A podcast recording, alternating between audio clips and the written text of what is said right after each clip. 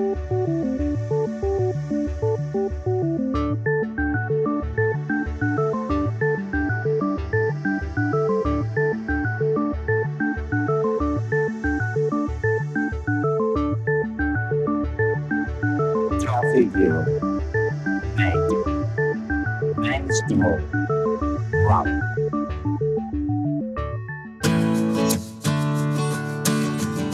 Como cada año, durante el primer mes de estos nuevos 365 días, repasamos en Compilando Podcast lo que ha dado de sí el 2020 y las expectativas para el recién llegado 2021. El año que hace unas semanas hemos cerrado ha sido duro por, en primer lugar, las vidas y la salud que se han llevado por delante la maldita pandemia del coronavirus, en el que se acaba de abrir hace unos días, depositamos esperanzas de que podamos superar esta crisis con el menor costo posible en vidas, salud y sustento. Pero en medio de la COVID-19, el FLOSS, Free, Libre and Open Source Software, ha seguido adelante, revelándose en muchos casos como una herramienta de primer orden para la sociedad mundial. Es habitual en compilando podcast invitar a una serie de colegas en el mundo FLOSS con cuyas certeras opiniones nos hacemos una idea de lo que ha sido el pasado año y de lo que esperamos para el recién estrenado 2021 en el software libre y el open source colegas que son referentes en este mundo y a los que agradecemos enormemente su colaboración en compilando cada mes de enero. Comenzamos con una de las voces más reconocidas y reconocibles en la divulgación del software libre, el maestro Yoyo Fernández, decano en la divulgación de tecnología y en especial de GNU Linux desde Salmorejo Geek y de su canal de YouTube, además de otros muchos proyectos de diversas temáticas. Hola, ¿qué tal? Soy Yoyo Fernández del podcast Salmorejo Geek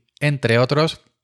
Y bueno, si tuviera que hacer un resumen de lo que para mí eh, ha sido más destacado del pasado 2020 en cuanto a, software libre, a Linux, yo destacaría aquellas herramientas con las que suelo trabajar a diario, ¿no? Eh, con las que me siento más, más, no sé, más productivo, más cómodo.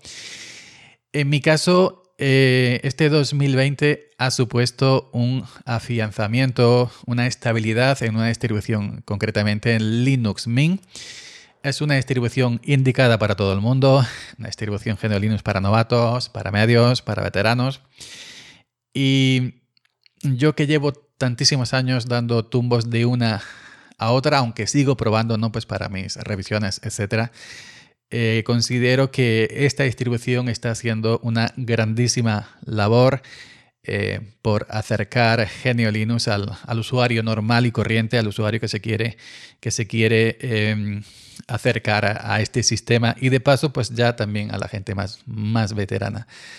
Em, Linux Mint es bastante fácil de usar, bastante estable, em, un soporte bastante bueno y, bueno, yo creo que es indicada, indicada para todo el mundo. En mi caso, eh, la, tomo en este momento como, como distribución generalino principal.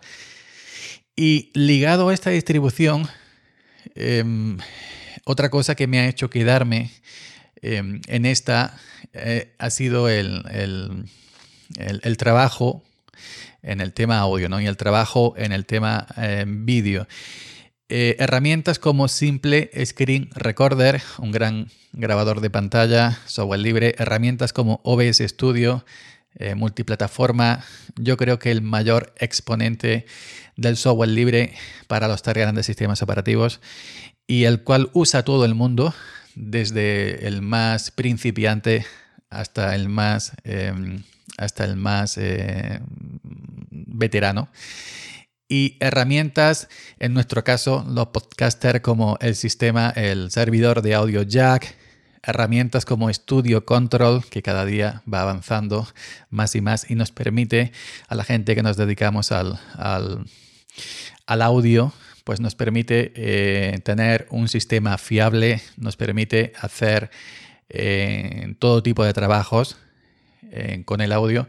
Pues em, yo diría que, la llegada y el, continuo desarrollo de estas herramientas que siguen em, avanzando, en mi caso ha supuesto em, eh, esta opción definitiva, ¿no? Pues para quedarme en Linux Mint y para quedarme eh, con las herramientas que podemos instalar en esta distribución para, para, para, hacer las cosas aquellas que nos gustan, ¿no? Pues el tema de audio, el tema de vídeo y el tema de la, de la eh, divulgación, ¿no?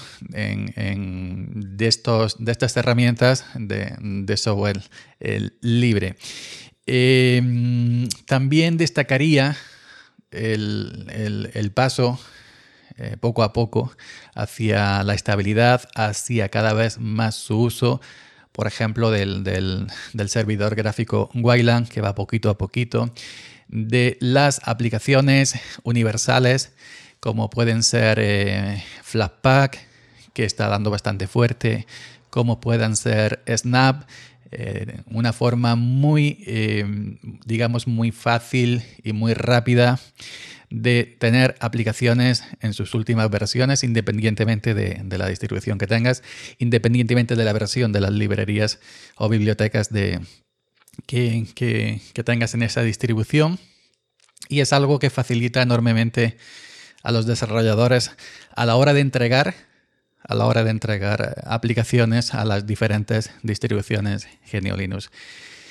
Y bueno, pues por mi parte es lo que puedo destacar mayormente en este 2020, que es a lo que yo me dedico mayormente y a lo que me centro. ¿no?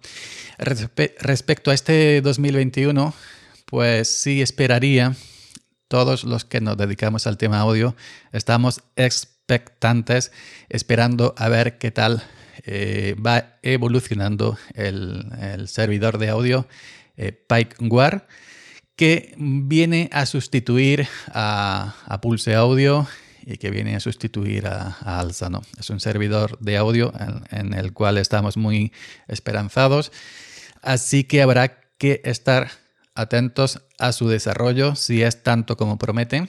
Y mientras, pues, eh, que llega ya de manera definitiva y se puede usar de una manera normal, de una manera estable, pues seguimos con el grandísimo eh, Jack eh, el servidor de audio de baja latencia. Jack, el cual eh, cumple perdón, sobradamente su función junto a Pulse Audio, junto a Alsa, y podemos manejar de la manera que antes mencioné a través de Studio Controls, a través de Cadence, a través de Carla y diversas herramientas para poder eh, hacer nuestros, nuestros trabajos con eh, con, este, con este servidor de audio. También destacaría el Audacity, que también va poco a poco avanzando, va poco a poco agregando nuevas herramientas como el, soporte para poder exportar a una cantidad em, determinada de loop un audio. Y bueno, eh, además de esas múltiples cientos y cientos eh, de, herramientas de por sí que tiene y que admite plugins eh, externos, ya simplemente con lo que trae de por sí Audacity en su última versión 2.4.2, pues diríamos que es eh, la aplicación prácticamente definitiva para cualquier persona que se quiera dedicar al mundo del audio, como por ejemplo el, tema que nos, que nos, trata a nosotros, al, que nos toca a nosotros al mundo del podcasting. Linux Mint, Audacity, Jack y sus herramientas y esperanzas en el nuevo server de audio PikeWare sería lo que yo destacaría y lo que yo mayormente eh, estoy siempre pendiente. Nada más, este ha sido mi resumen y bueno, un saludo para todo el mundo y nos escuchamos. Chao. El humanismo digital tiene en Arancha Serantes a una de sus mayores exponentes. En un año en el que lo digital se ha incrustado como nunca en cada casa, en el trabajo, en los estudios, en las compras, Arancha Serantes ahonda, como siempre, desde su punto de vista que apuesta por la cultura y tecnología abiertas, analizando el 2020 y adelantándonos a cómo ve el 2021. Me alegra poder participar una vez más en este podcast eh, para hablar de las tendencias tecnológicas de cara al 2021. La verdad es que el año 2020 eh, ha sido un periodo de tiempo complicado para todo tipo de sectores y el tecnológico no ha sido uno de los más perjudicados por el efecto de la pandemia global. A mí como humanista digital siempre me gusta eh, poner en valor eh, esa interacción entre el humano y las nuevas tendencias tecnológicas. Y la verdad es que sí me he dado cuenta que se ha sufrido una transformación evidente en muchos aspectos, que ha supuesto que esos procesos de transformación en curso eh, se hayan acelerado o incluso parado de modo brusco. Y un ejemplo muy claro eh, es eh, la suspensión del Mobile World Congress, en el que se empezaron a notar los efectos de una emergencia y crisis sanitaria que ha afectado especialmente a las dinámicas de trabajo presencial, a las reuniones, a los viajes de negocios, a las ventas de soluciones tecnológicas e incluso a la oferta de servicios. La verdad es que estamos ante un proceso eh, de automatización, eh, de una automatización más irreversible, porque eh, estamos ante un tema importante, por ejemplo, el e-commerce. El e-commerce es para mí una de las grandes tendencias. De hecho, casi todo o muchas de las grandes componentes que hayamos comprado, adquirido, pues a nivel tecnológico o, incluso a otros niveles, el sector moda, el sector alimentación, ha sido a través de este servicio, de, un servicio pues que antes quedaba pues un poco como al margen, pero ahora se ha visto su necesidad y muchas grandes marcas están apostando eh, por eh, cerrar lo que es la, parte física eh, y centrarse en la parte digital dentro de, sus, su oferta. La verdad es que el 5G está demostrando un grandísimo potencial y muchas de estas teleoperadoras también lo están eh, poniendo en marcha. De hecho, pues eh, hemos permanecido confinados durante bastante tiempo y creo que la necesidad de una buena conexión es vital. La verdad es que eh, el tema de la sostenibilidad también está empezando a ser muy importante. Se está dando gran valor a esto por una sencilla razón, porque eh, antes hacíamos demasiadas cosas a título presencial y ahora estamos apostando por la telepresencialidad, porque nos damos cuenta de que no siempre es necesario trasladarse a un sitio, consumir recursos, eh, tanto naturales como eh, de tipo pues material. Y entonces, bueno, pues sabemos que nuestra presencia puede ser también de alguna forma virtualizada, ¿no? Entonces, digamos que lo telepresencial va, va a quedarse ahí de alguna forma. Eh, la verdad es que vamos a tener un año 2021 incierto, pero se aborda con cierto optimismo, porque para el sector de las tecnologías de la información 2020 es como una prueba de fuego para los grandes procesos de transformación digital que comenzaron hace unos años, pero ahora están, digamos, teniendo pilares más sólidos. Incluso aquellos conflictos que parecían entre las grandes marcas están desapareciendo. Vamos a poner un caso, ¿no?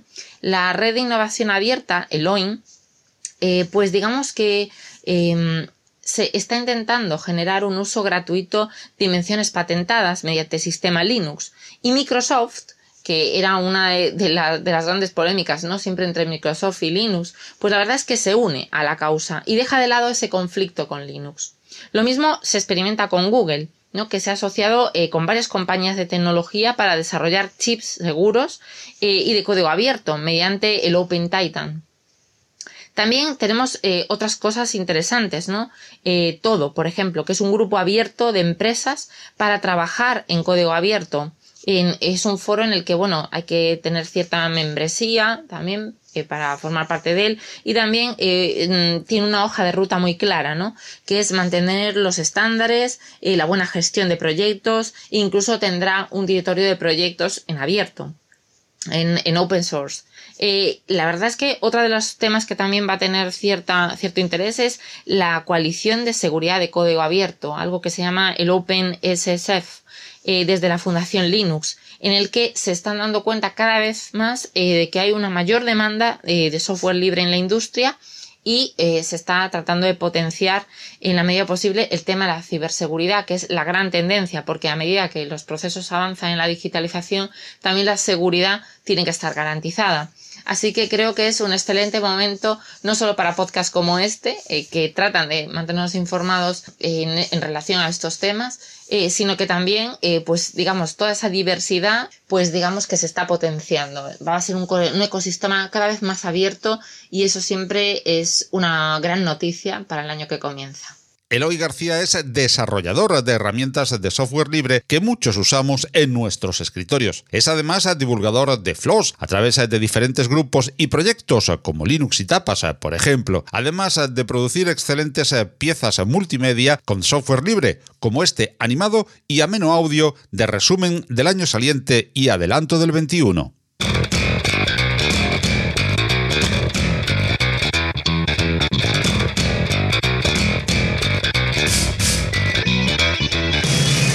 Hola Paco, hola oyentes de Compilando Podcast. Mi nombre es Eloy García y soy un desarrollador muy humilde de herramientas open source gratuitas y enfocadas sobre todo a Linux. Tengo un par de proyectos interesantes como son Wallpaper Downloader o Butter Manager. Si queréis un poquito más de información sobre ellos, podéis entrar en mi perfil en GitHub en egara.github.io y ahí podéis tener un poquito más de información. Darte las gracias, Paco, por arrojarme el guante para participar en este programa especial en el cual, pues bueno, vamos a hacer un balance del año 2020 y un poco las expectativas del año 2021 en cuanto a open source se refiere y este tipo de cosas. Así que vamos a empezar.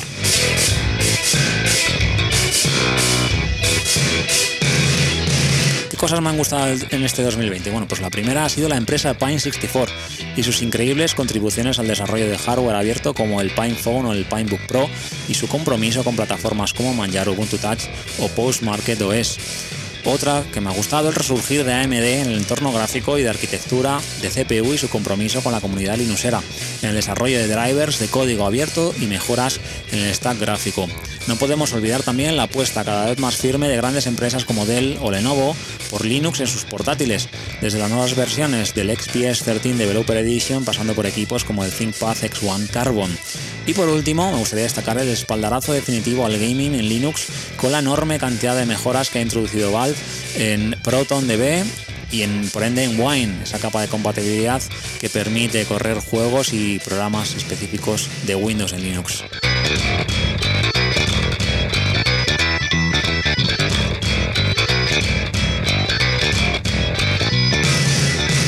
Y rápidamente, ¿qué cosas espero yo del 2021? Bueno, pues que la Raspberry Foundation siga innovando y llevando la plataforma a límites cada vez más insospechados. El lanzamiento del modelo 4 el año pasado fue un auténtico acierto. Esperemos que este 2021 se superen incluso un poquito más. Que Wayland y Pipewire, dos proyectos destinados a sustituir a viejos conocidos como Xorg en la parte de servidor gráfico de aplicaciones y de Pulse Audio en la parte de audio, sigan evolucionando favorablemente y puedan empezar a sustituirlos. Que ButterFS por fin tenga el puesto que se merece en el reino de Linux y cada vez más distribuciones lo acaben adoptando como file system por defecto después del éxito rotundo de su implementación en Fedora 33. Y por último, que Matrix se acabe convirtiendo por derecho propio en la alternativa open source y definitiva a herramientas de colaboración y mensajería como Telegram o Slack. La comunidad asociada a Matrix y su constante desarrollo y evolución del protocolo y de los puentes disponibles para el resto de plataformas harán que su adopción sea cada vez más firme y contundente. Desde aquí, de nuevo, muchas gracias, un fuerte abrazo para todos y seguid disfrutando de Compilando Podcast. ¡Chao!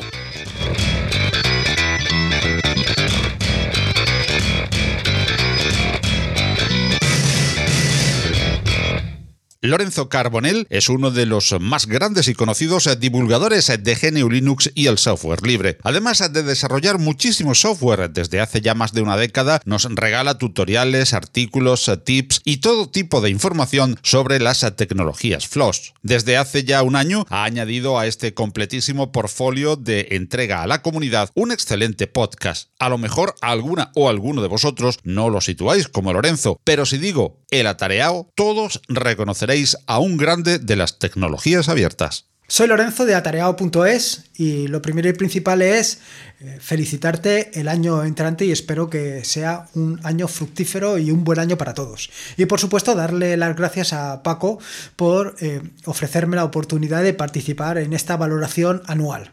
Respecto a mis pensamientos sobre el año pasado, sobre el año 2020 y con independencia de todo lo acontecido, pues sí que quiero destacar eh, importante, pues algo que ya mencioné en el año anterior, en la valoración del año anterior y es pues el trabajo que está haciendo Microsoft, el trabajo que está haciendo Microsoft hacia el open source. Algo que no es que sea extraño, sino que ya venía siendo habitual desde hace muchísimos años. Pero bueno, quería incidir sobre esto porque, vaya, eh, los últimos movimientos, eh, la compra de GitHub, la compra de mm, traer Microsoft Teams al escritorio Linux, eh, traer un cliente de GitHub a Linux. ¿Qué más cositas nos han aportado? El Windows Subsystem for Linux en la versión 2, de manera que ya puedes tener Ubuntu o cualquier otra distribución corriendo dentro del propio Windows. En fin, todos son movimientos para hacerle la vida más fácil al desarrollador. Sobre todo teniendo en cuenta que pues una gran parte de Internet recae sobre las espaldas de Linux. Una gran parte de Internet, pues una parte muy importante, corre bajo Linux, con lo cual, pues eh, los desarrolladores tienen que sentirse cómodos trabajando, pues donde trabajen. Y si tienen que trabajar en Windows por las circunstancias que sean, pues por lo menos que sean unas condiciones favorables. Es decir, que tengan un Windows Subsystem for Linux, un Linux dentro de Windows. Esto respecto a la parte de Microsoft que ya comenté en el episodio, eh, digo, en el, en el año pasado. Respecto a este año, bueno, pues yo espero que este año, pues sinceramente, sea mejor. Mm, eh, respecto al tema de, del escritorio, no creo que sea el año de Linux en el escritorio para quien no quiera que sea. Para mí hace muchos años que Linux ya es, eh, eh, es vaya, que es mi escritorio por defecto. No solamente mi escritorio, sino mi servidor y mi todo. Así que por ahí yo creo que que poco vamos a ver. Sí que supongo que pues, los grandes escritorios, como pueden ser KDE o como puede ser Nome, van a seguir evolucionando. Los últimos pasos de Nome pues están teniendo vaya mucha expectación. Eh, KDE ya ha marcado un, rumbo fijo y eh, tiene muy buena pinta. Y respecto a Nome, pues supongo que em, eh, los cambios que está haciendo, sobre todo por, por, lo que está incorporando recientemente, pues también va a dar un giro muy importante. O sea que yo le auguro muy buenas expectativas, por lo menos a estos dos escritorios, y supongo que al resto también. Y respecto a la comunidad, bueno, pues no sé, la comunidad es una comunidad ardiente y yo espero que este año sea más ardiente que nunca, a pesar de, de las circunstancias en las que nos encontramos, donde pues no nos queda más remedio que todas las eh, convenciones, todas las reuniones que hacíamos presenciales, pues se hayan convertido en virtuales y supongo que durante este año lo serán. Pero serán fervientes y ardientes como lo han sido hasta ahora. Y poco más que decir. Eh, espero que sea un buen año para todos y, insisto, felicitar el año a todo el mundo. Un saludo. Gustavo Ibáñez, una de las grandes voces del podcasting en español, nos acerca temas variados y siempre interesantes desde su Cool Competence Lounge. Las tecnologías libres son tema fundamental en estas interesantes charlas que tenemos el gusto de compartir. Para Gustavo, divulgador incansable del Floss, esto es lo que ha destacado en 2020 y lo que espera en 2021. Durante el 2020, el software libre tuvo un papel diferente en los entornos donde más me desenvuelvo. En todo el mundo tuvimos que modificar la manera en la que interactuamos debido a la pandemia. En el trabajo y en la educación, la distancia impuso un desafío para las personas e instituciones que no se encontraban preparadas para estas circunstancias o bien desarrollaban sus actividades de manera presencial. También los comunicadores que emiten sus programas en radio y televisión en muchos casos comenzaron a transmitir desde sus casas, desde lo más simple como establecer una videollamada, hasta situaciones más complejas, como por ejemplo impartir una clase o interactuar con una gran cantidad de individuos, situaciones en las que no tenían experiencia. Para que una clase online sea eficiente debe tener otro formato. No lo podemos hacer igual que si fuese presencial. Lo mismo pasa con un programa de radio, donde difiere salir al aire desde el estudio en donde están todos los integrantes a que cada uno se encuentre en su casa. Este fue el primer desafío con el que me encontré, y no se encuentra vinculado solamente a la tecnología, sino a las personas. Gracias a herramientas de software libre, en muchos casos fue posible llevar a cabo esa capacitación, creando audios, videos, libros electrónicos y otros materiales que resultaron esenciales en el proceso para que pudiesen realizar sus actividades y alcanzar sus objetivos. Cambió la forma en que realizábamos licitaciones y compras. Pasamos de un escenario donde podíamos planificar, quizás con más tiempo, y evaluar las mejores alternativas, a encontrarnos con una realidad que nos impuso tomar decisiones de forma inmediata. Las herramientas de Flow para estos temas existen desde hace muchísimos años. El cambio del contexto logró que les den una oportunidad y en muchos casos vieron los beneficios obteniendo buenos resultados. Fue un año de aprendizaje continuo y modificaciones frecuentes hasta encontrar, adoptar y adaptar las soluciones para los diferentes requerimientos. Por otro lado, no todas las familias tienen una computadora para cada integrante. Se pudieron recuperar PCs en desusos y con pocos recursos de hardware instalando una distribución de GNU Linux y revivirla. Lo mismo se vivió en algunas empresas. Quienes dan el soporte técnico se vieron desbordados. Aquellos que tenían conocimientos de software libre tuvieron una ventaja y muchos pudieron implementar servicios de manera más rápida gracias a sus competencias. Con respecto a la seguridad de la información, todavía queda mucho por hacer, sobre todo en la mayoría de las pequeñas y medianas empresas o instituciones educativas. De los casos que conozco, son pocas las que implementaron alguna medida para proteger los datos con que trabajan y sus comunicaciones. Para este año, mis expectativas se encuentran más enfocadas en el cambio de las personas que usan una compu, en quienes implementan servicios, en los que toman decisiones, en las empresas e instituciones educativas, que en el software libre en sí. Y es un trabajo que presenta un desafío para todos los que intentamos difundirlo. Te mando un abrazo Paco y muchas gracias por invitarme a participar en tu podcast. Viajamos ahora hasta el núcleo mismo de Linux con uno de los desarrolladores de su stack gráfico. A Samuel Iglesias y a desarrolladores como él debemos cada mejora y evolución que tiene Linux en ese stack gráfico y por ende el software libre. Con Samuel Iglesias repasamos el año que se nos fue y ahondamos en sus expectativas para el que llega desde el corazón gráfico de Linux. Muy buenos días. Tras este fatídico año que nos deja, voy a resumir las noticias relacionadas con el software libre más relevantes para mí del año que nos deja. En primer lugar, me gustaría destacar la contribución hecha por mis colegas de Igalia en la publicación del driver gráfico libre de Vulkan para la Raspberry Pi 4, el cual ha conseguido incluso ser certificado para Vulkan 1.0. Esto es un gran hito ya que permite tanto a desarrolladores como usuarios de este conocido sistema embebido el desarrollo o la ejecución de muchas aplicaciones basadas en Vulkan.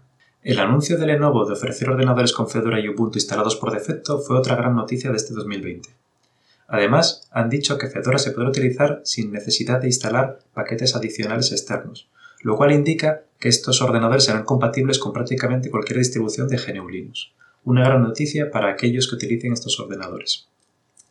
Otra noticia a destacar fue el cambio de enfoque que le ha dado Red Hat a CentOS, la que era hasta ahora la distribución comunitaria clónica de Red Hat Enterprise Linux.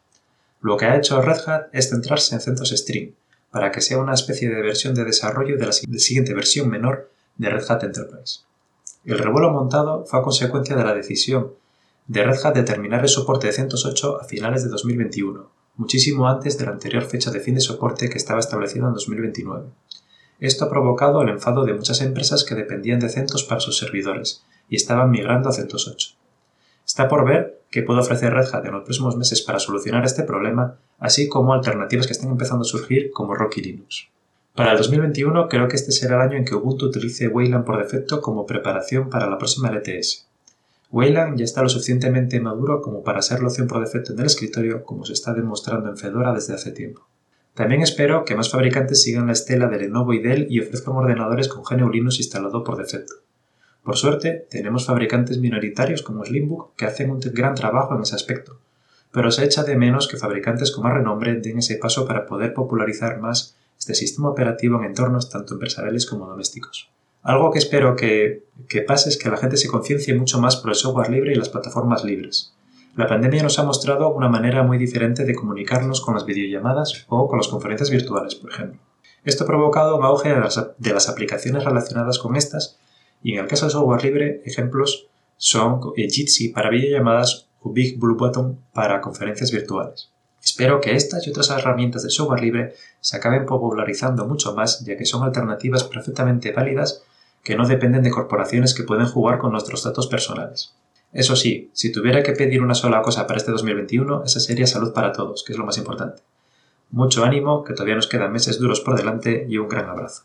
Ernesto Acosta, desde podcast.com, es un incansable productor de podcast, bloguero, youtuber y divulgador de tecnologías desde hace ya más de una década. Dentro de las diferentes temáticas que abarcan sus muchos e interesantes trabajos, la tecnología ocupa un lugar preponderante y dentro de la tecnología, el FLOSS ha sido durante años una de sus principales líneas de comunicación con vídeos, tutoriales, audios, artículos, etc. Además, anima una interesante comunidad tecnológica en el canal System Side, desde su gran visión que le viene de años de conocimiento del software libre y el open source, nos resume el 2020 y sus deseos para el 2021. Hola queridos oyentes de Compilando Podcast, mi nombre es Ernesto Acosta de tupodcast.com y Paco ha tenido el detalle de invitarme a este su espacio para comentarles un poco acerca de lo acontecido en el pasado año 2020 con el FLOSS, Free Libre Open Source Software. Y este es mi resumen al respecto. Realmente debo ser honesto y decir que tuve menos contacto del habitual con el software libre en el pasado año por diversos motivos que afectaban mi flujo de trabajo. Pero sí es cierto que a rato pude disfrutar de algunos proyectos que me resultaron muy útiles e interesantes. Por ejemplo, pude disfrutar de Plasma en su última versión, la 520, que sigue reafirmando que este es para mí sin duda el mejor entorno de escritorio para GNU Linux. Con cada versión llegan muchas mejoras en rendimiento y funcionalidades que ojalá y algún día llegaran a otros sistemas como antaño. Otro proyecto que suelo usar muchísimo en Linux y Windows es Kdenlive. El editor de video llegó en el 2020 a su versión 2012 y ocurre lo mismo que vemos en Plasma. Con cada nueva versión, Kdenlive mejora, añade funcionalidades, corrige errores y se mantiene siendo muy fácil de utilizar. Y eso lo convierte en mi editor de video favorito hasta el momento. Más relacionado con el mundo del audio, hay aplicaciones que siguen mejorando también como Ardour, pero quiero resaltar en esta ocasión el trabajo que está haciendo el equipo de Audacity, que cada vez mejora más este editor de audio y entre sus nuevas funcionalidades ya incluye por fin la normalización de nuestra grabación en el estándar LUF. Y por último, quiero comentarles un agradable descubrimiento que aunque no es un software de escritorio estrictamente, se complementa muy bien y está construido con tecnología y software libre, hasta donde sé. Y es Morning FM, un servicio de audioconferencia que es anónimo y nos permite grabar o hablar con otras personas utilizando simplemente un navegador web y con una calidad bastante buena. Para terminar, solo deseo que para el 2021 tengamos mejores alternativas en servidores de audio y video, que creo que es lo que más mm, viene faltando en GNU Linux. Ya por ahí asoma la patita Pipewire, que promete lo mejor de alza, pulse audio y jack, pero sería bueno que llegue a un punto estable y se convierta en el estándar en las distribuciones GNU Linux. Así que nada, gracias Paco por la invitación y feliz año nuevo a todos. Eduardo Collado no solo administra sistemas Linux a diario y maneja sus herramientas, sino que lleva años compartiendo con toda la comunidad sus conocimientos y buen hacer en el software libre y de código abierto. Tanto en texto como en podcast o vídeo, desde eduardocollado.com nos descubre herramientas, tips, funcionalidades y muchísimas utilidades en estas tecnologías, al igual que información muy valiosa para todo y toda amante del floss. Hola a todos, yo soy Eduardo de eduardogollado.com y estoy aquí para contaros un poco por dónde creo que van a ir los tiros del software libre este año. Yo creo, eh, me baso evidentemente en nada, ¿vale? En una creencia y en un muchas, muchas ganas y mucha esperanza que este 2021 el software libre va a dar un muy buen empujón a todo lo que es privacidad y seguridad. Igual que en 2020 ha sido un grandísimo empujón para WireGuard, este año 2021 espero que siga siendo un gran empujón para WireGuard, que WireGuard siga avanzando en el camino en el que está. Y luego otras adaptaciones de protocolos, como por ejemplo sería el ECH que va a entrar en la próxima versión de Firefox que va a permitir que tengamos una encriptación de HTTPS real.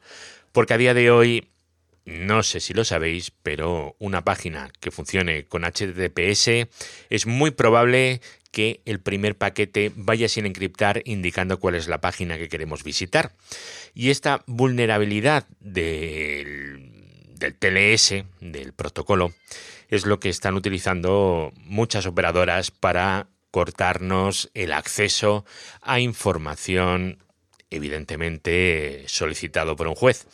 Pero hoy es una página de libros, mañana es una página de fútbol, pasado es una página de descargas y al día siguiente a lo mejor es, vete a saber, un partido político, un periódico que no nos gusta o el acceso a las webs de un país determinado. Creo que hay que luchar contra eso y creo que eso hay que hacerlo desde el software libre, desde la libertad que nos da la gestión de la comunidad. Y nunca, nunca, nunca dejar caer ese control en herramientas de corporaciones, en herramientas cerradas. Creo que es un grandísimo, grandísimo error. Y bueno, deseando que este 2021 me equivoque y que sea el año de los unicornios, pero mientras tanto seguiremos esperando que CH se implante, que WireGuard continúe y que el software libre nos ayude en nuestra seguridad y en nuestra privacidad. Feliz 2021. La producción multimedia, usando software libre, tiene un claro referente en español, el grupo Home Studio Libre. En él podemos aprender de sus herramientas y modos de uso, plugins, editores, settings y novedades. Su fundador, José GDF, no solo divulga de producción sonora Floss en Home Studio Libre, sino que produce música con estas herramientas y divulga desde podcasts como Rebasando el Horizonte y nos instruye en interesantísimos tutoriales desde su canal de YouTube. Conocemos ahora el análisis del 2020 y expectativas para 2021 de José GDF. Hola, ¿cómo estáis, oyentes de Compilando? En mi caso, poco tengo que decir porque soy un usuario que no está, a lo que se dice, al día de lo que es la actualidad del software libre, pero sí estoy muy al tanto de lo que ocurre en relación a las herramientas que uso. En mi caso, utilizo mucho Ardor para lo que es producción musical y de audio, Audacity para un poco lo mismo, y Blender que aunque sea un software para animación en 3D, yo lo utilizo para editar vídeo y poco más por el momento. Y en el caso de esas tres herramientas, más aparte todo lo que les rodea, como los plugins, Calf, Invada, X42, Jack, Cadence, etc., lo que he podido observar es que esas herramientas han llevado un ritmo de actualizaciones bastante, bastante bueno. Eso requiere trabajo, y el trabajo requiere tiempo. Y el tiempo ya sabemos que es un bien muy preciado, muy, muy valioso, y es, diría yo, el único recurso que no se puede recuperar. Así que no está de más recordar que las donaciones al software libre son necesarias. En el caso de, de Ardour sí que tiene una muy buena financiación a base de donaciones. Todos los meses consigue sus objetivos mucho antes de terminar el mes. Blender, a través de la Blender Foundation, también tiene una buena financiación. Tiene sponsors y tiene gente que apoya económicamente el proyecto y eso mantiene ambos proyectos muy vivos. Por eso siempre que alguien me pregunta por algún, entre comillas, crack de Ardour, les mando directamente a la página oficial de Ardour porque ahí es donde yo lo conseguí y además no es necesario pagar los 34 dólares creo que es por defecto. Puedes donar menos, por un solo euro puedes también donar al proyecto, le echas una mano para que continúe vivo y en esencia pues permitimos que el software libre continúe en marcha. Y esa es una de las cosas que estoy viendo que, está fallando bastante en el software libre, a pesar de las excepciones que he mencionado. Tendemos a utilizar el software libre como una especie de cosa gratis que, está, que va a estar siempre ahí y, va a ser que no. Por otro lado, también he observado cosas este año que, que podrían haber sido mejor aprovechadas debido a la situación que ya conocemos y que de la que todavía no hemos salido, y es que todo lo que se refiere a comunicaciones y videollamadas y tal, hay mucho software libre que se puede utilizar y, la gente sigue utilizando lo mismo de siempre. Últimamente se ha comentado mucho lo de, lo de WhatsApp, que las, condiciones de uso y todo eso. Pero la gente no, sigue sin ser consciente y, lo que es peor, no quiere saber nada de lo que se, de lo que se refiere a su privacidad y, lo, lo valiosos que son sus datos personales. Sí que es verdad que todos y cada uno de nosotros, por mucho que promovamos el software libre, siempre acabamos utilizando alguna herramienta privativa de algún tipo, pero lo importante aquí es saber muy bien lo que se hace y tratar de minimizar lo, más posible el uso de, este tipo de empresas, de mega empresas, que manejan montones de millones de, de euros o de dólares simplemente traficando con lo que saben de nosotros. Es que a cualquiera que se lo digas es... Tú imagínate que te dicen que alguien está mirando por la ventana todo el día a ver qué haces y, qué es lo que miras por internet, qué es lo que estás hablando. Algo muy similar están haciendo con nosotros, pero bueno, parece que no está igual. Es lo que yo veo una oportunidad perdida para empezar a utilizar herramientas más, ya no, a lo mejor no más libres, pero más respetuosas con el usuario, como es el caso de Telegram o de Signal, o en videollamadas el, el caso de Jitsi, por ejemplo, o Discord, o cosas así. Y nada más, eh, la verdad es que tampoco estoy muy puesto en todo lo que se refiere a- al software libre. Yo estoy un poquito encerrado en mi burbuja. No es como antes que llevaba un blog al día y tenía cuenta de las actualizaciones de, de Linux Mint, de, de Ubuntu y de todo. Así que poco más puedo aportar. Un saludo a todos y hasta pronto.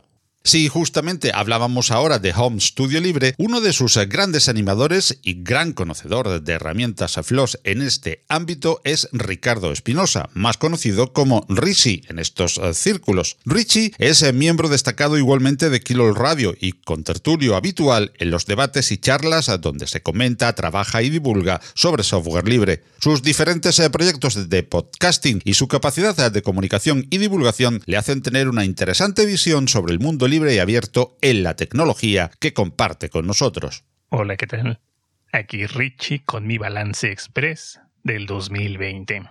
Siendo inevitable escapar de hacer mención de la complicada escena mundial que estamos viviendo y a la que no se le ve claramente una fecha concreta para que finalice, hay que admitir que nos ha estado marcando el paso en más de un sentido en todas nuestras actividades, ya sean laborales, formativas o de recreación. Esto se ha visto reflejado claramente en un crecimiento en el número de vídeos producidos, ya sea para ser vistos en directo o en diferido, consumidos en las diferentes redes sociales.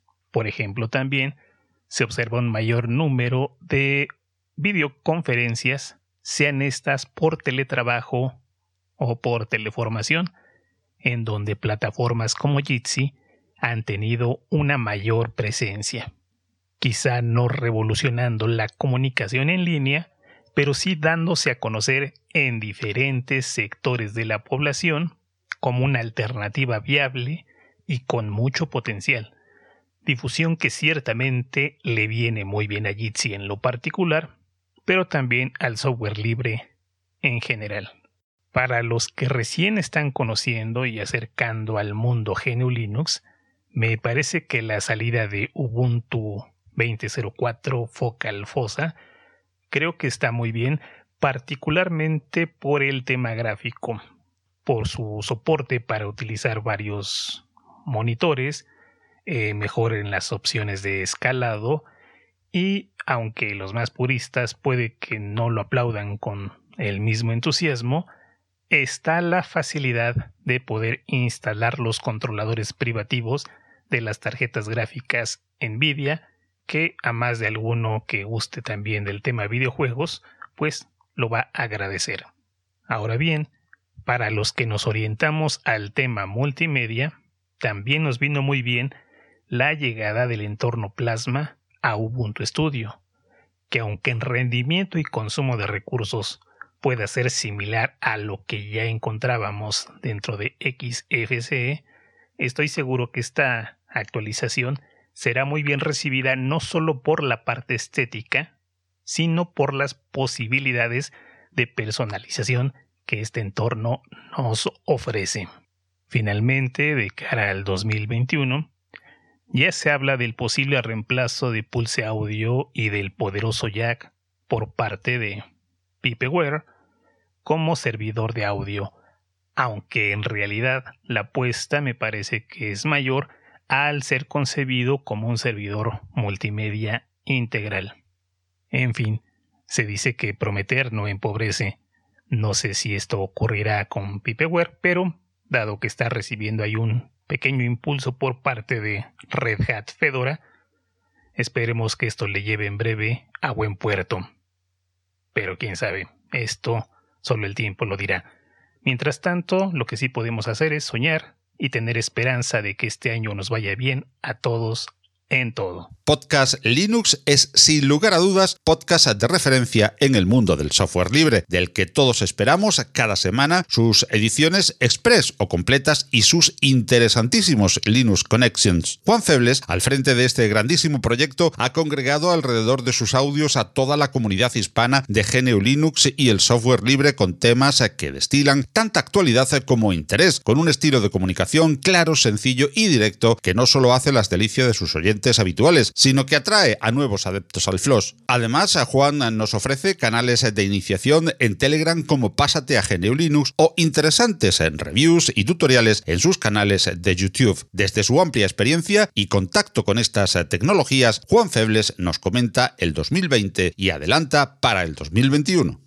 Muy buenas, mi nombre es Juan Febles de Podcast Linux. Vamos a hacer un pequeño balance de este 2020 que ha terminado en referencia al software libre y qué expectativas tengo para 2021. De 2020 me quedo con dos hechos que me parecen muy interesantes. Lo primero es la comunidad KDE, como poco a poco se va afianzando aún más y como entorno de escritorio va cogiendo muchísima fuerza y no solo ahí, sino también en muchísimas aplicaciones y lo que tiene que ver con toda esa parte del PinePhone, que Pine 64 sería mi segundo hecho destacado de 2020. Me parece que ha hecho un gran avance en lo que a propuesta de un dispositivo móvil que sea realidad. Han salido con muchísimas distros y creo que ha sido un trabajo enorme, intentando dar un producto que sea lo más competente posible, pero que a la vez la comunidad eh, vaya a ese producto y lo mejore. Creo que está haciendo Pine 64 un trabajo excepcional. Y sobre 2021 creo que todavía KDE va a seguir avanzando bastante, me da la sensación y creo que va a, poner toda la carne en el asador para darnos una experiencia de usuario pues muy buena y me quedo con eso, con que el 2021 sea más sencillo migrar a GNU Linux por parte de KDE, que está haciendo un gran trabajo, y de otras comunidades.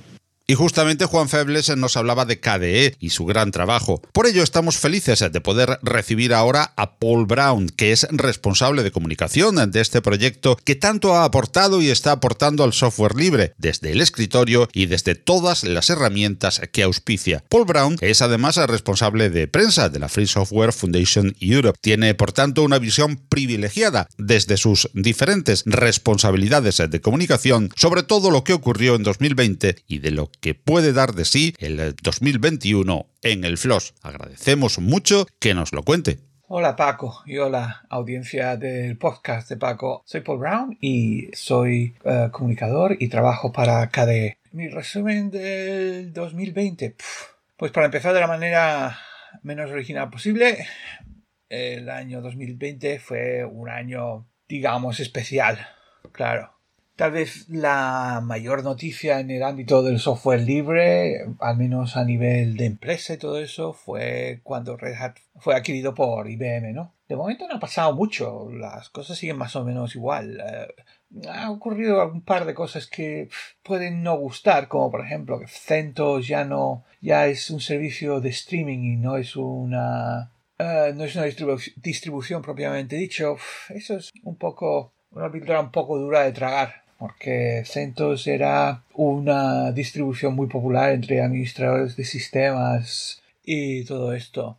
Pero más en lo que, de lo que yo sé que es en KDE, bueno, pues, ¿qué iba a pasar? Pues muchas de las reuniones que en persona normalmente se hubieran llevado a cabo, no se llevan a cabo, claro, pero resulta que las comunidades de software libre están muy preparadas para este, eh, para este tipo de cosas. Quiero decir, que eh, han estado mm, creando infraestructuras para trabajar a distancia durante literalmente décadas. Entonces, si bien eh, los sprints en persona no se llevaron a cabo, sí se llevaron sprints remotas, se llevaron a cabo sprints remotas, donde la gente se reunía para avanzar algún proyecto o alcanzar una meta en pocos días. Y el progreso del desarrollo en KDE ha sido continuo. De hecho, bueno, no tengo eh, todas las cifras, pero la cantidad de avances que se han producido en este año son bestiales. A lo mejor es que la gente está muy aburrida en casa, no lo sé, y no pueden salir, y tienen que em, compensar eso programando mucho.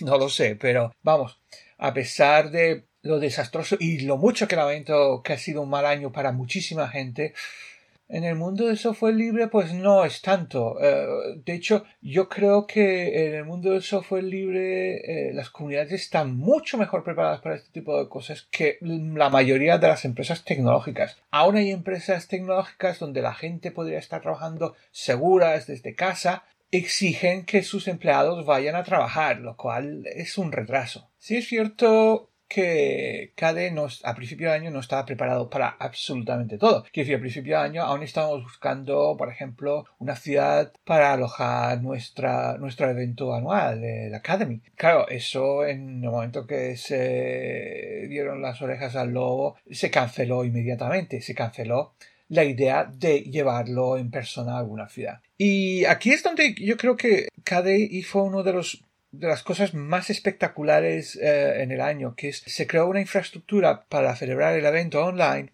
con videoconferencia y con em, videoconferencia en directo y con chats y tal. Y todo se hizo sin tener, sin recurrir a un servicio externo. KDE montó un sistema a base de Big Blue Button, que es un sistema de, para eh, originalmente diseñado, para dispensar cursos eh, online con videoconferencia y se montó todo sin ningún tipo de ayuda externa, a, excepción de la comunidad de Big claro, eh, que es otra comunidad de software libre, y se llevó a cabo Academy en septiembre. Se recibieron literalmente centenares de personas en cada conferencia. El sistema ni siquiera titubeó, o sea, fue perfecto.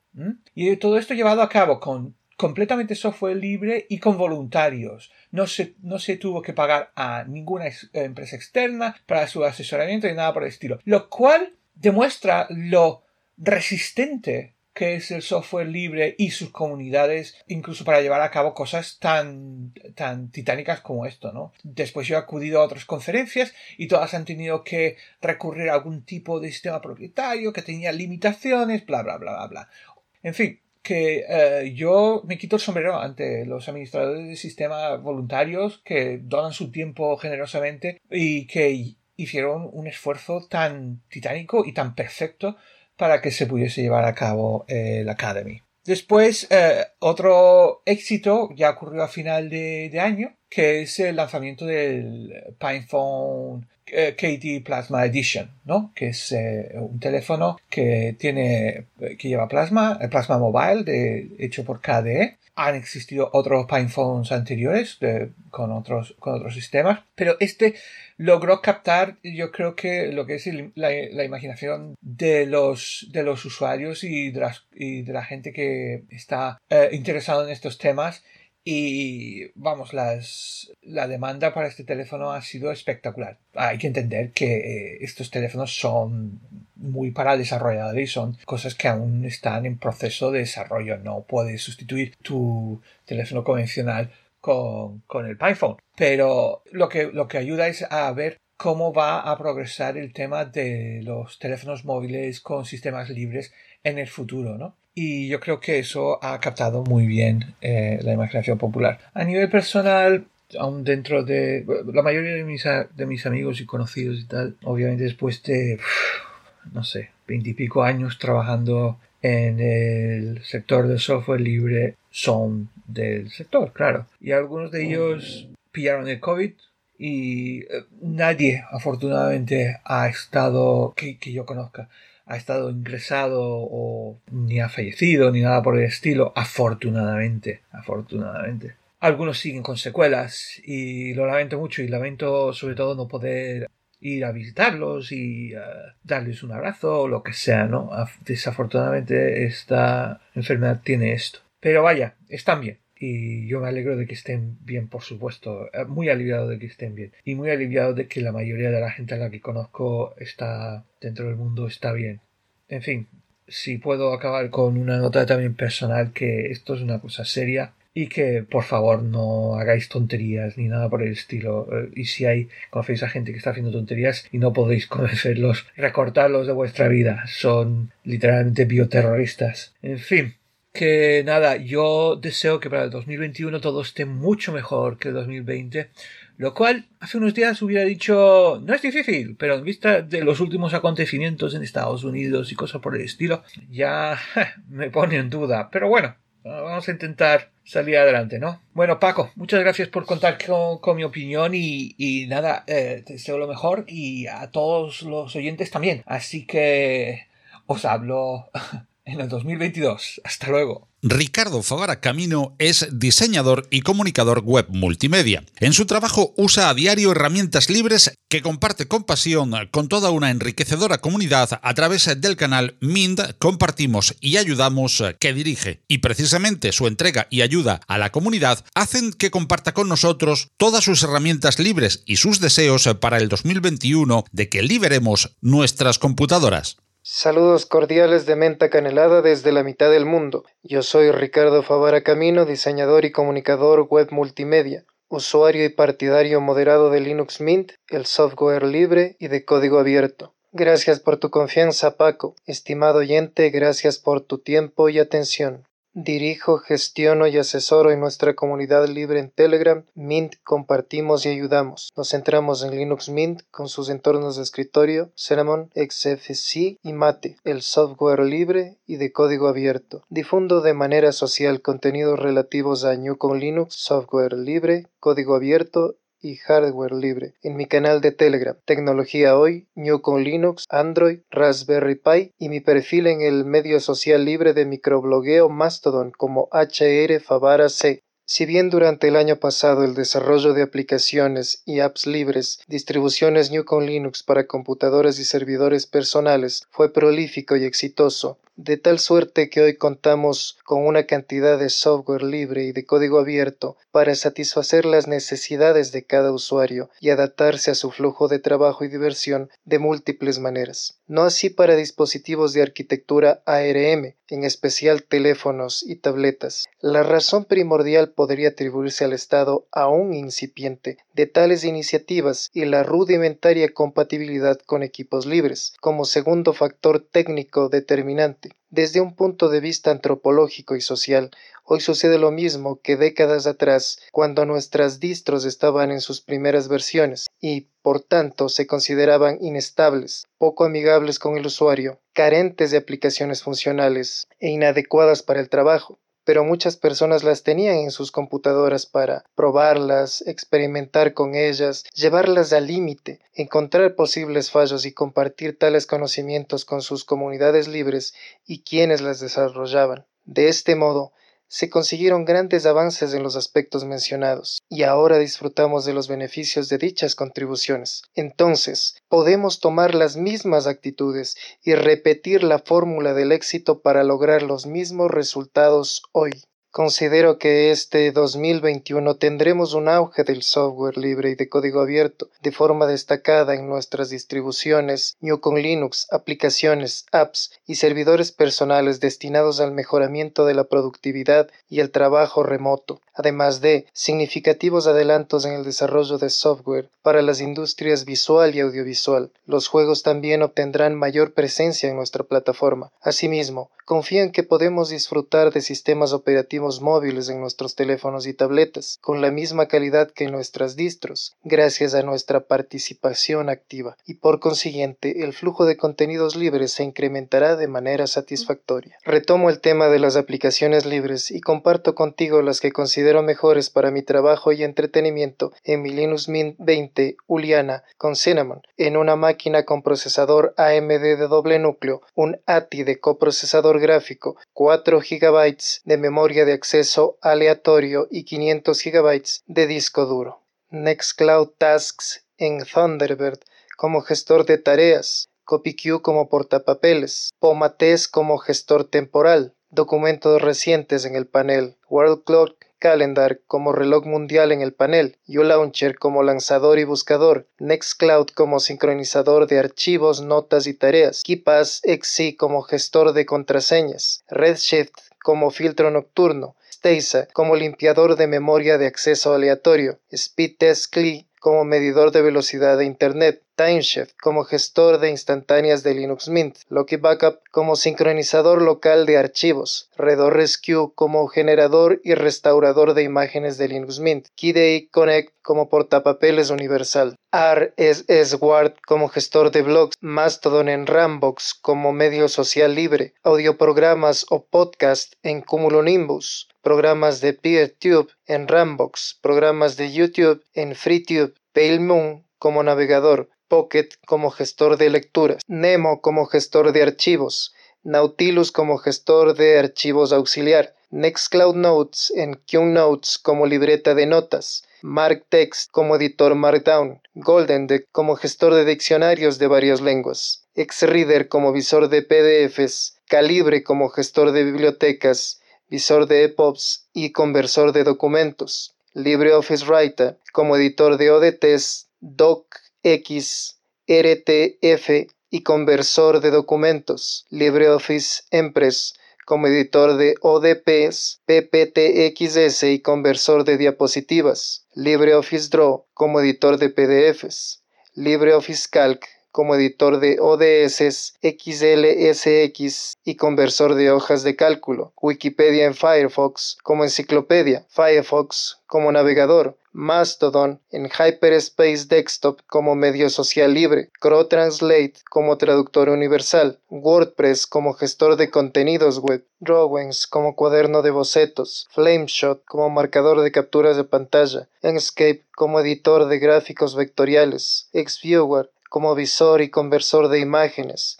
Pix como galería y editor básico de imágenes, Audacity como grabador y editor de audio, Cantata como reproductor de audio, Musix como reproductor de audio secundario, Simple Screen Recorder como grabador de pantalla, Kiden Live como editor multimedia, Handbrake como compresor de videos, VLC como reproductor multimedia, Celluloid como reproductor multimedia secundario, Telegram para chat, envío y recepción de archivos, Mumble para llamadas, Jitsi Meet para videollamadas, Proton Mail en Electron Mail para correo, KDE Connect para notificaciones desde el teléfono, Cantata como gestor musical, Cumulonimbus como reproductor de audioprogramas, Musix como reproductor de audio documentales, Kodi como gestor multimedia para películas, series, anime, programas y reproductor de televisión en vivo, FreeTube como reproductor de YouTube, Waterfox como reproductor multimedia en línea,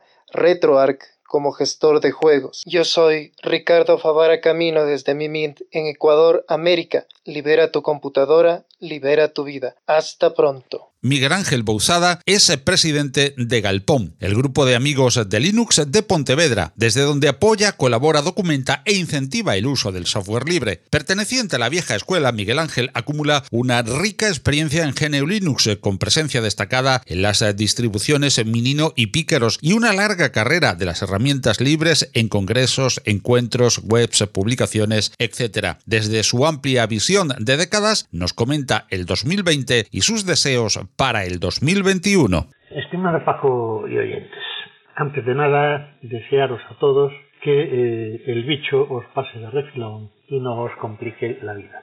Como resumen de nuestro pasado año, mm, dos elementos a destacar. Primero, el aplazamiento, la posterior suspensión, de las actividades que teníamos previsto, tal y como a nosotros nos gusta realizarlas. Esenciales, con las manos en la masa, muy prácticas y completas huyendo de las lecciones magistrales y bajando a la arena de la experiencia real. El otro es la decisión de abandonar el desarrollo tanto de Minino como de Pickers.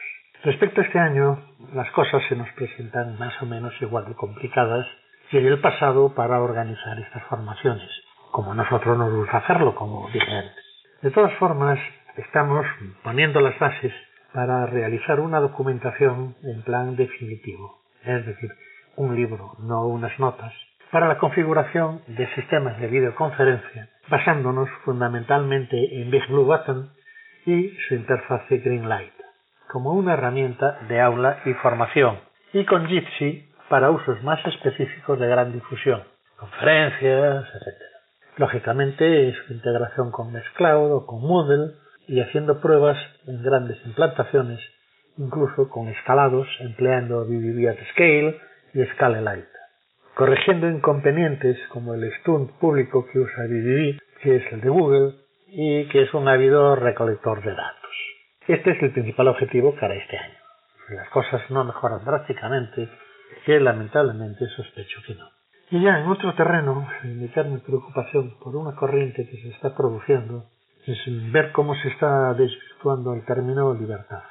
Vemos como cada vez más gente, unos porque Open es más cool y otros por miedo a la libertad, se está dejando de utilizar el concepto de software libre en detrimento del concepto de software abierto u open source. Vemos surgir nuevas licencias engañosas, nos dicen que son libres, pero que realmente constriñen los derechos de los usuarios.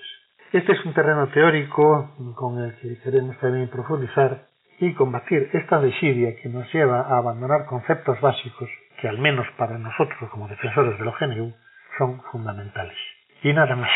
Sed buenos, que tengáis un buen año y hasta siempre. Baltasar Ortega es igualmente antiguo miembro de la vieja guardia, que cuenta por decenas los años que lleva contribuyendo al mundo del software libre. Desde sus responsabilidades en el board de KDE España, desde su KDE blog referente en la red o desde sus múltiples actividades en grupos, encuentros o congresos, Baltasar tiene una amplia perspectiva que siempre comparte con nosotros como buen divulgador y que cada año nos cuenta en compilando respecto a su visión del saliente y sus deseos para el nuevo año. Hola Paco y un saludo a los oyentes de Compilando Podcast. Un año más me alegra que hayas pensado en mí para reflexionar sobre el 2020 y la comunidad software libre y compartir con vosotros mis expectativas para el 2021. De esta forma, del 2020 quiero destacar la rapidez que ha demostrado la comunidad software libre para adaptarse a esta nueva situación de distanciamiento social que se ha llevado por delante a todos los eventos presenciales, eventos que son fundamentales para su desarrollo. Y es que aunque en un principio fueron anulados todos, poco a poco, y a medida que se iban afinando las herramientas libres y se iban animando las comunidades, la gran mayoría fueron volviendo en forma de eventos en línea, que no son lo mismo, pero al menos dejan ese buen pozo del trabajo bien hecho. Así quiero destacar, dado mi especial vinculación con la comunidad KDE, la celebración de la Academia Internacional, que se realizó en septiembre, y la Academies en línea de noviembre, ambos eventos utilizando tecnología Big Blue Button para las webconferencias y las presentaciones en línea y demostrando una vez más que el software libre es capaz de hacer cualquier tipo de cosas. En mi opinión, creo que esto marcará un antes y un después también en los futuros eventos presenciales, que seguro que ganarán repercusión internacional ya que se están acortando esas distancias. Respecto a 2021, que creo que parece que sigue los mismos derroteros que su predecesor, espero que haya más soluciones libres para este tipo de eventos, tanto en herramientas comunicativas como de gestión, como lo que recientemente anunció la comunidad KDE en su última actualización de aplicaciones llamada Congress y que tiene como objetivo ayudarnos a movernos en ese tipo de eventos.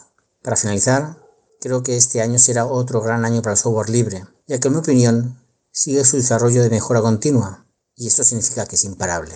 Saludos y abrazos virtuales para todos. Y así hemos llegado al final. Todo el podcast y sus contenidos se licencian Creative Commons, al igual que la música que en él oyes y que procede de los sitios musopen.org e incompetence.com con la producción de Kevin MacLeod. Si quieres hacernos llegar cualquier comentario o sugerencia, envíanos por favor un correo a redacción compilando.audio e igualmente serán muy bienvenidas a todas tus aportaciones a través de los sitios destinados a comentarios en cada una de las plataformas que distribuyen compilando podcast, que son Evox, Spotify, Google Podcast, iTunes o Apple Podcast, Spreaker, audios de YouTube o como principal canal la propia web compilando.audio. Hasta nuestro próximo encuentro en la red. Recibid un cordial saludo de quien os habla, Paco Estrada, y recordad usar mucho y buen software libre, que lo hay. ¡Hasta luego!